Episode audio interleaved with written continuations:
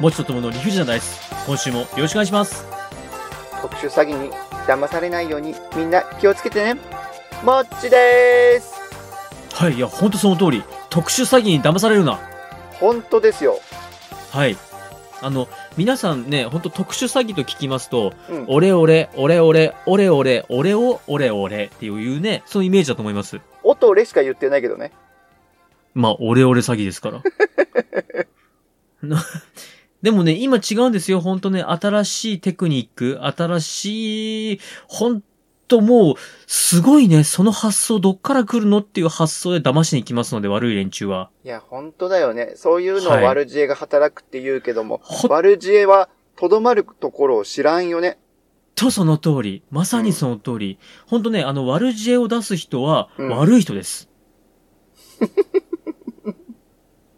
はい。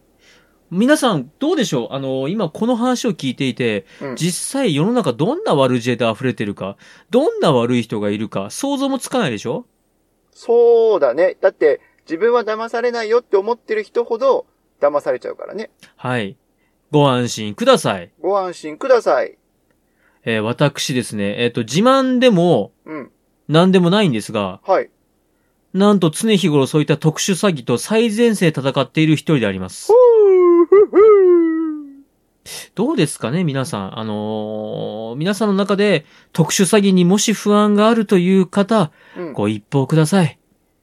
おやおやはい。私特にご殊一詐報欺い、の匂いがするぞ。どうしました私にご一報ください。おやおや特どうし殊ました詐欺の匂いがするぞ。 いやいや、ご一報くれるだけでは、ね、電話一本では何もね、あの、お金は動きませんので。怪しい怪しい。いやいやいやいや、どうしました特殊詐欺はね、ほんと今、新たな手段、新たなテクニック、溢れ返っております。溢れ返っておるよね。あなたの想像の斜め上を行く特殊詐欺。想像しない特殊詐欺が出てくるわけだ。最近の特殊詐欺なんてあれですよ。うんお金を奪うだけではございません。はいはいはいはい。一度くれます。おおちゃんと信用させるために一度お金を与えるんだ。もう私、この間聞いてびっくりしたのが、うん。あなたに10万円あげます。うん。まさかくれるわけないやと思って、うん、うんえーその人ですね、10万円ちょうだいっていうことで、応募したところ、なんと当選しまして、はいはい。口座に実際にお金が振り込まれてきます。ええー、口座に10万円が表記されるの10万円ではございませんよ。10万円より多い額が振り込まれます。ええー、マジではい。そうしますと、連絡が来ます。あうん、ごめん、間違っちゃって、何人か分送っちゃったと。あー、はいはいはいはい。ちょっとそれ、申し訳ないですよ。返してほしいんで、受け取りに行きますんで、おろしてきてくださいと。なるほどなるほど。はい。で、あ、なるほど。ちょっと何人分もらっちゃったんだ。じゃあ10万円だけもらって他を返そうということで、おろしてお渡ししますと、うん。 はい、あなた、特殊詐欺グループの受け子です。怖恐ろしいですよいね。めっちゃ怖い善意が 善意、うんまあ、どこからどこまでを善意というか私わかりません が、いや、でも、間違ってしまった、お金が多く入ってしまったのを返そうという善意でしょまあ返さなかったら多分勝ち込まれるんでしょう。そうだけどさ。はい。まあ、まあまあまあまあね、本当何それって、その異次元の異次元だね。最近ある国の首相がよく異次元の何々対策、異次元の何々対策っておっしゃいますけども。あれれ聞いたことあるな、はい日本まさ語にで。異次元の特殊詐欺でございます。 ちょっとそれと一緒にしちゃダメでしょ。あ、ダメなん ですかそれも詐欺みたくなっちゃうでしょ。まあまあまあまあ異次元の子育て対策が詐欺になっちゃうでしょ。子育て対策なんて何も言ってない僕。やめて、その、こら さ、ではですね、やべえ異次元の面白トークを繰り広げていくデメ発表でございます。お願いします。はい、では1番お願いします。 1番、相方に話してほしいトークテーマ。はい。これですね、実は私、あの、傾向と対策ができております。おすごい。はい。では2番お願いします。 2番、今ならわかる。あ、今ならわかるでおしまいなんですね。 今ならわかる。うん。逆に言うと当時はわからなかった。そあー、はいはいはい。三つ葉の味ですね。う。おー、いいことこついてるね。あ、余計なこと言わん方がよかったっすね。すいません。あ いや、大丈夫。食べ物じゃないから。あ、違うんじゃないですか、全然。いや、でも、その大人になったという意味ではいいとこついてるなと。ああ、なるほど。では3番参ります。3番、歴史つまみ食いのコーナ吐くー。うーん。うん、4番、歴史つまみ食いのコーナー。足しこらつまみ組芸はやめなさいつまみグミメロのやめなさい。今日噛むわ。めちゃめちゃ今日噛むわ。はい。そんな、じゃあ、そんなもちさんにですね、5番の目を言っていただきましょう。5番、お願いします。スチュワーデス物語。あー違いますね。スチュワーデスの日ということ で、まあ、スチュワーノルデマスンといなう亀言か葉ですね。ノルマンな亀かあうんまあ、まあ、スチュワーデスという言葉、ちょっと今は使いませんが、えーはいちょっとですね、この、日はスチュワーデスの日というお名前でございますので、そのまま呼ばせていただきます。えー6番がフリートークです。では、振ります。はーい。もうそろそろね、私の目が出ないとね、あのー一部のコアなファンが悲しみます。えいや3、4。てかね、一部のコアなファンが、ああ !4 番お、出た歴史つまみ食いのコーナー出ました歴史つまみ食いのコーナーちなみに待ってまし3たと4で、うん実は3がですね、うん不思議事件、4がエンタメっていう風に振ったんですけども、あ、なるほど。えー、今だったらあの編集をかければ3と4ひっくり返せますかどっちがいいですかともくんは編集をかけてほしいのかないいえ、あの私は最高に従って生きていきます。じゃあエンタメでいきましょあ、悪魔の囁きう。になんで騙されませんでしたね。 なんでさ、いや、悪魔の囁きに騙されるかなと思ったら、じゃあ、ではですね、本日は、えー歴史つまみ食いのコーナー、 はい。エンタメということでございまして、はい、お願いします。はい。本日、はい。日本日本。三大階段を掘り下げます。よろしくお願いします。おー、三大階段を歴史つまみ食いとして掘り下げるのね。そうです。えー、歴史の部分から見ても、この歴史上ですね、はい。まあいろんなエンタメある中、この歴史から見ても、あれ、うん同じことな2回も3回も言っとるな。そうね。俺も疲れとるな。ボケたかなと 思ったよ。実はこの日本三大階段、はい。歴史という観点から見てもなかなか面白いので、なるほど。はい。ちなみにもちさん、日本三大階段ご存知ですか知らない。えあのー、予測してるのは一つあるさけど。ださださだ四谷階段おー、正解正解、四谷階段、もう二つお願いします。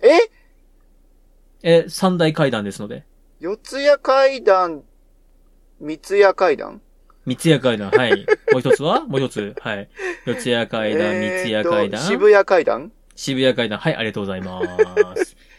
えーっと、ではですね、本日は日本三大階段、まあ私、この三大階段っていうのちょっとどうかなとは思うんですけども、もっと怖い階段たくさんあるんですが、日本三大階段について語ってまいります。パチパチパチパチパチ三大階段、はい、えー今おっしゃいました、四谷階段、はい、番町、皿屋敷、はい、はい。ボタン道路の3つを指すんですが、あ、三つ目わかんないな。じゃあボタン道路から行っちゃいますそれともボタン道路をラストに取っときますボタン道路をラストに取っておいてほしいな。うおー、マジか。えで、行きーますよ。 で、じゃあ、最初何から行きましょう何から行ってほしいですか言った順番で行こう。四谷階段から。はい。では参りましょう。では、はい。四谷階段の歴史的観点からの面白探りを入れて参りましょう。めちゃめちゃ巻き舌でよろしく。はい。えー、もちさん、四はい谷階段、えー正式名称、正式タイトル言ってください。四谷階段さらわっちまってごめんね。うん、違いますね。もちさんに聞いたのが間違いでした。 ほら、なんたら街道なんたら階段みたいな。産屋敷あ、もういいです。大丈夫です。ありがとうございます。 えー、俗に言う、はい。東海道四谷階段。ああ、東海道中ひら、膝栗毛の東海道。うん。えー、邪魔しかしない。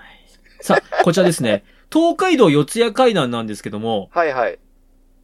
実はこれ東海道四谷階段ではございません。なんでなんで正式にはこちら、はい。東街道四谷階段なんです。え、なんで名前が変わっちゃったのもちさん、いいですかはい。四谷階段ができたタイミング、はい。四谷階段は、こちら、江戸時代にできたものなんです。江戸時代なんだ。はい。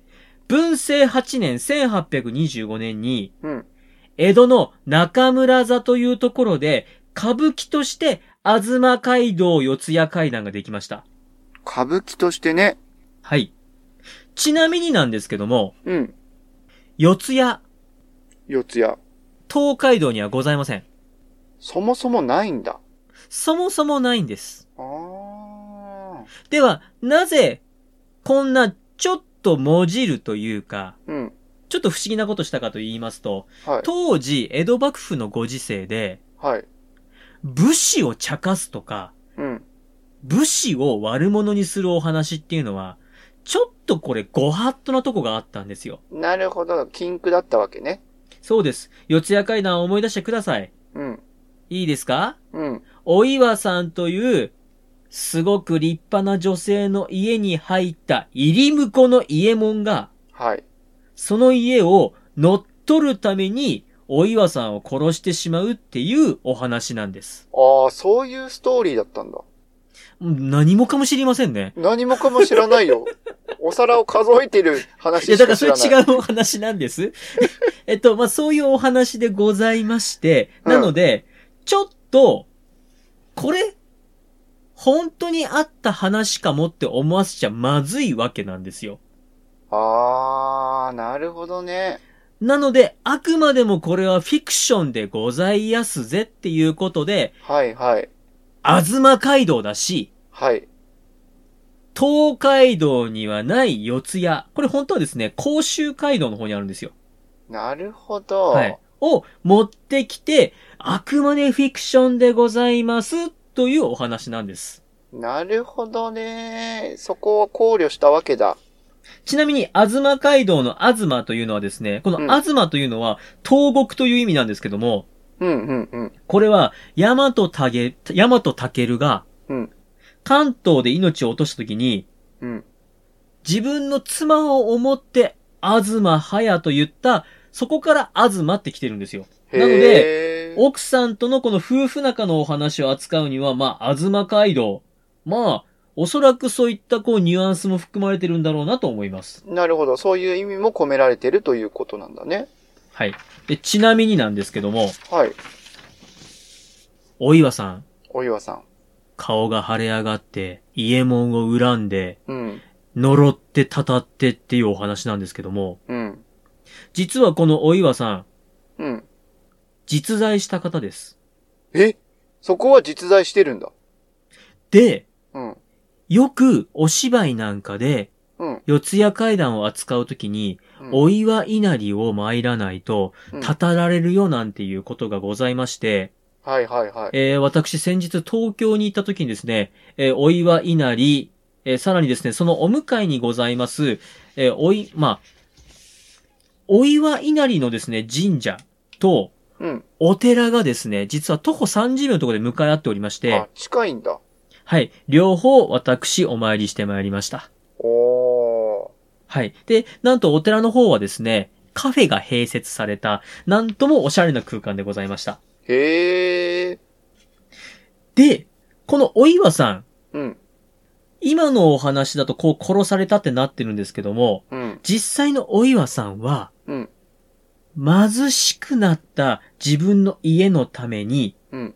一生懸命働いて、家計を助けたっていう、すごくいい妻の鏡のような扱いのされ方をしている方なんですよ。そうなんだ。もうじゃあ妻の鏡として。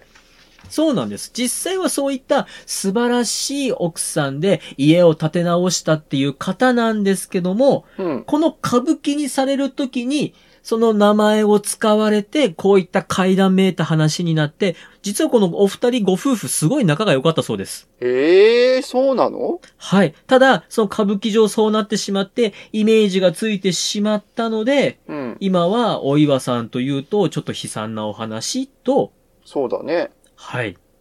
さあ、この、お岩さん、うん。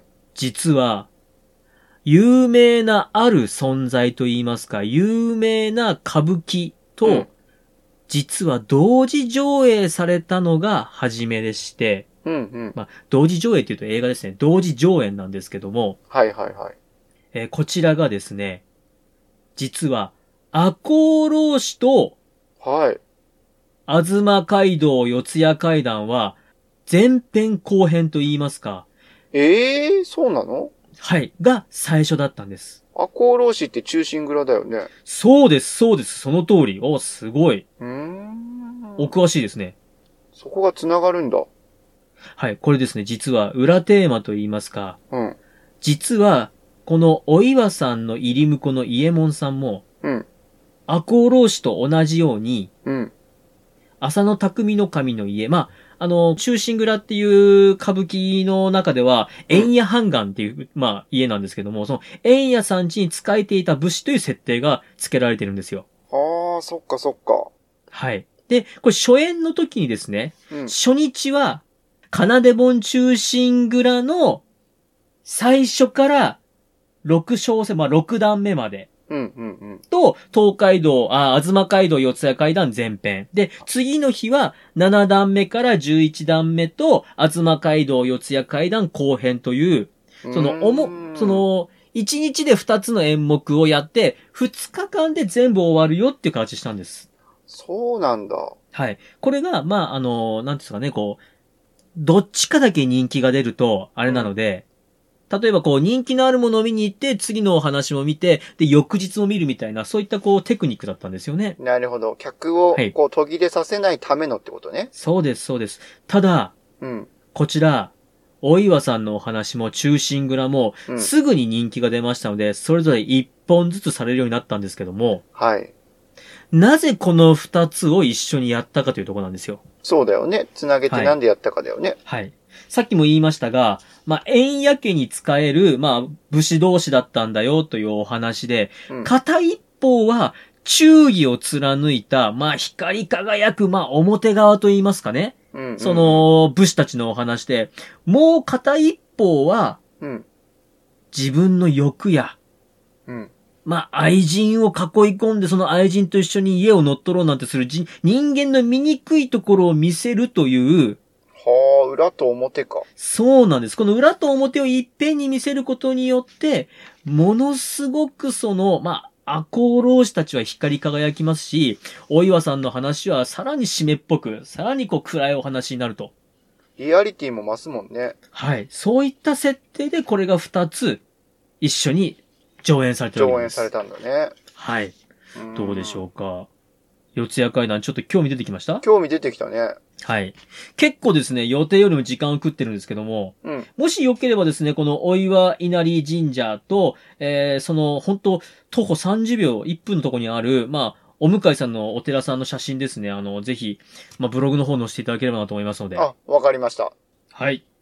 ではでは、次行きますか。はい。次がですね、番長皿屋敷でございます。番長皿屋敷ね。はい。実はこの番長皿屋敷、あら、はいこれも、もちさん知ってますお話。いや、知らうない。ん。うん。えーっとですね、ざっくり言いますと、はい。番町にある、ある武家のお家で、うん。そこで働いてた女性のお菊さんが、はい。お殿様からもらったお皿を割ってしまって、うん、うん、うん、そのお皿を割った罪で、うん。うん。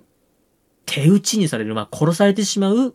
で、井戸に投げ捨てられて、井戸の中で、毎夜毎夜恨みのあまり皿を数えるっていう。あーそっかそっかそっか。おー、びっくりした。どうしましたその話が番長皿屋敷か。はい。はいはいはい。オッケーオッケー。よろしいですかうん。では、この番長皿屋敷につきましても、え、実はですね、このお菊さんにゆかりのある神社というのも東京都にございまして、はいはい。えー私こちらもですね、えー先日参ってまいりましたのえで、、そうなんだ。じゃあ、ポッドキャストのトークテーマのために回ったと言っても過言ではないわけね。いや、私は常にポッドキャストのために生きています。いや、ごめんなさい、言い過ぎました。ポッドキャストのためなんかじゃない。リスナーさんのために生きています。言い過ぎたね。さあ、そんな私がですね、今回番長皿屋敷について語ってまいりますが、はい。番長皿屋敷っていうタイトルからいきましょはいはい、そうだね。う。はい。いいですかはい。皿屋敷。皿屋敷。そして、お菊さんが割ったのは皿皿。なんです。うん。どうでしょう、もちさん。例えばですよ。はい。あの、武士ですよ。武士の棟梁のもちさんが、はい。すっげえめっちゃ働いた部下に、おっしゃ、褒美じゃいうんうん。って何あげますあげないあげない。あ、あげないあげないあ、あげない選択肢が来た。 うん、ドケチ。え、じゃあ、もうこうしましょう、こうしましょう。すごい、熊のような大男が現れて、はい。部下ですよ、部下。部下いね。やーって、敵の武将の首、10個取ってきましたっていうやつに、あー、なんか褒美あげたいって何あげますうん、米。あーそれはあげないでしょ。あげないって言ってくれたらドケチですね、なのに。米、まあそうですね、現実的ですね。昔で言うとお金ですね。石。あ、いや、うん、もういいです、大丈夫です。 これって、変な話、武士の家であったら、例えば、うん、この刀をやろう、この鎧をやろうとか、もっと、なんか、あーブシブシしいもんでもいいと思うんですよ。有意義なものをね。有意義というか、もうこう、なんブシブシしいものブシ掛ブけシ軸って初めて聞いたけどね。ところが、これ、皿なんですよ。確かにね。お皿セット10枚なんです。すごいね。はい。これ、実は意味がございまして、この、皿という言葉の響き、響きに意味があるんです。あ、そうなの音にそうで。す。これはですね、うん皿屋敷という言葉が昔ございまして、今はちょっと聞かない言葉なんですけども、もちさん、皿地ってよく言いませんあ、さらちにするのさらちはよく使う。そうです、そうです、はい。うん。えー、番長。うん番長というのはですね、その大名家に、もう代々使える、うん。古い、その、古いと言いますか、こう、親衛隊と言いますか、その、その家の中でも、こう、ちゃんと殿様のそばまで行けるよって身分の人たちが、番長にこう、屋敷をポンポンポンポンと綺麗に並べたってるわけなんですよ。なるほど、なるほど。歴史があるわけだね。はい。でもそのお家が潰れる、お家がなくなりますと、はい。屋敷がなくなって、その土地が空いて、皿屋敷という風になるんです。あー、皿屋敷っていうのはそういうことか。そうなんです。うんなの、で、皿屋敷という言葉自体、とても忌々しくて、武士の方々は嫌う言葉なんです。そうだよね。ちょっと縁起が悪いよね。はい。なので、お殿様がくれたお皿を割ってしまった皿屋敷っていう階段は、言葉として意味があって、例えばうんお殿様が掛け軸をくれた掛け軸を破っちゃった掛け軸屋敷では意味がないんです。なるほどね。なるほどね。なので、こちらはお皿がうん。褒美として与えられたっていうお話なんです。そして、はい。なぜ番長にあるのかっていうところも重要なんですよ。あ、これも重要なのこれ例えばですけども、はい。麹町皿屋敷とか、うん。なんたか町皿屋敷ってなると、うん。ちょっと意味合いが変わってきまして、番長っていうのがとても大事なんです。なるほど。先ほどお話ししました。例えばこの江戸時代幕府ができるとき、藩ができるときに、戦国時代とか過去に功績を残した昔からの部下の家、昔からの近、まあ近いうんうん。本当のこう、近い部下たちの屋敷が並ぶのは番長なんです。はいはい。言ってたよね、さっきね。は。い。では、その番長に住んでいる、うん。昔から代々と受け継がれてきている家の武士たちって、うん。どうでしょう江戸時代になると。はっきり正直言って、うん。 200何年間の江戸時代で、老害みたいなことあ、おっしゃる通り、そうです。まさに、扱いづらい連中の代名詞が番長なんです。あー、そういうこと。はい。例えば、あ、ご先祖さんが手柄を立てたから僕なんか大臣クラスのとこに座ってますっていう人は、はいはい。はっきり言いますよ。もうね、時代遅れというか別に努力しなくてもそこにいるわけなので、うん努力した才能ある若手とかと比べると、まあまあ的外れなことをよく言うんですよ。あー、なるほどね。はいそっかそっか。はい。で、さらに言いますと、そういった家の子供たち、特に次男三男なんかは家も継がねえし、うんうんうん。責任もないんで、まあはっきり言って、まあヤンキーみたいな連中になりがちなんですよ。そう、好き勝手やってるもんね。そうなんです、そうなんです。で、さらに言いますと、そういった武士たちが隠居した後、うん。プライドばっかり高くて、老害のように、まあ、それこそもちさんさっきも老害って言いましたけど、うにん。なった隠居は、さらに立ちが悪いわけなんですよ。そうだよね。はいだ。からといって、こう、外にやれるわけでも、追い出すわけにもいかないしね。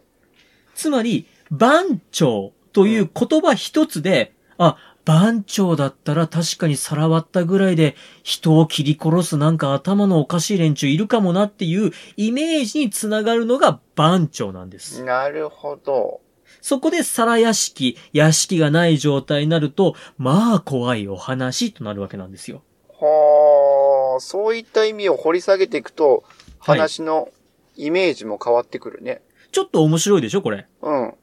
さあ、最後、ボタン道路行きましょう。ああ、お時間がございません。ちょっと早口になりますけど、ボタン道路を参ります。はいえボタン道路を持つのは知らないというお話でしたけれども、知らない。はい。ボタン道路はですね、ざっくり言いますと、うん。一目惚れした素敵な女性と素敵な男性。はい。この美男美女カップル、恋焦がれたあまり、女性が死んでしまいます。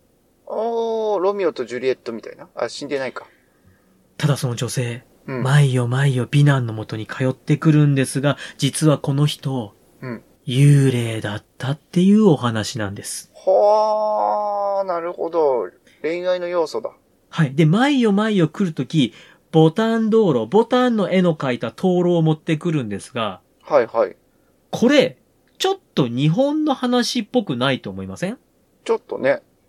実は、これ原作中国のお話でございまして、おー。そう思うと、灯籠にボタンの絵を綺麗に描いてるっていうのもなんか、ああ、中国っぽいなと思いませんあー、イメージはつくね、確かに。はい。そして、日本の幽霊と、うん。なんか違うなって感じませんうん。例えば日本の幽霊って、足がないぼやーっとして、なんか恨めしくこっちを見てる、これはい日本の幽霊。うん、うん、うんうん。ところが、ボタン道路に出てくるこの女性はですね、まあ、すごいセクシーと言いますか、もうすごい肉肉しいと言いますか、すごい、あの、立体感のある、実体のある女性が、カラン、コロン、カラン、コロンと下駄の音を鳴らしながら、あら、毎夜毎夜通ってきて男性を誘惑するわけです。あら、ちょっとなんかおしゃれだね。お、おしゃれうん、おしゃれ、うん、おしゃれか。こ、怖くないっていうか。うん、まあうん、そうですね。まあ、うんこれはまさに中国の日本観。中国の場合でいきますと、幽霊の、あ、中国、日本語じゃない、中国の幽霊観。うん中国は幽霊のことを、気、鬼と書いて気と読むんですけども、この中国の気という感覚と日本の幽霊、うん、うん。まあ、過疎劇もの幽霊との感覚の違いが生まれてるものなのかなと。そうねで、。さらにですね、日本の幽霊、足がない足がないっていうのが特徴的だよね。書かれ方するじゃないですか。うんでも、カラン、コロン、カラン、コロンと、下駄の音を立ててくるわけです。めっちゃ足元強調されてるもんね。そうなんです、そうなんです。そして、このカランコロン、カランコロンという音、うん。これがですね、歌舞伎として、はい、はい、演目の中で、はい。音の演出っていうのがすごく効果的で、他にもですね、ヒューとかドロドロドロドロドロドロドロとか、そういった落語とかでも使われる、うん、うん。まあ、ボタンドロは落語で有名だったんですけども、落語で使われるこのカランコロンとかヒューとかドロドロドロドロっていうのが、今も残る、その日本の階段の音の演出につながっていますよというお話で、今日は締めた。あー、ちょっと伸びちゃいましたね。えー、オープニングトークバッツリカットしていただければと思います。なるほど。音の効果があるから、この三大階段として、この三つが選ばれてるってことなのかなあ、違います。あ、違うのね。はい、はい。えー、以上で。あ、ちなみにボタン道路に関しましては、こちらですね。うん。原作が中国なもんですから、ちょっと神社とかお寺仏閣の方はございませんでした。えー本日の持ちとったもの理不尽なダイス、今日はこれにてではまたバイバイもちとともの理不尽な大世は、皆様からのお声をお待ちしております。メールアドレスです。理不尽 .dice.gmail.com スペルは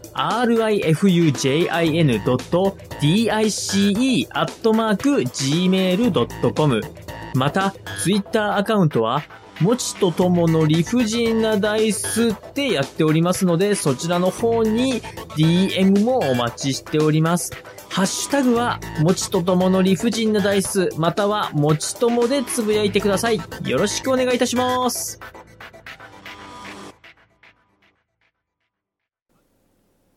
持ち的漢字検定準一級へのよろ道しくお願いします。よろしくお願いします。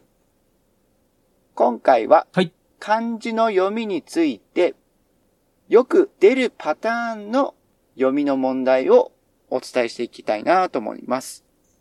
す。はい。はい。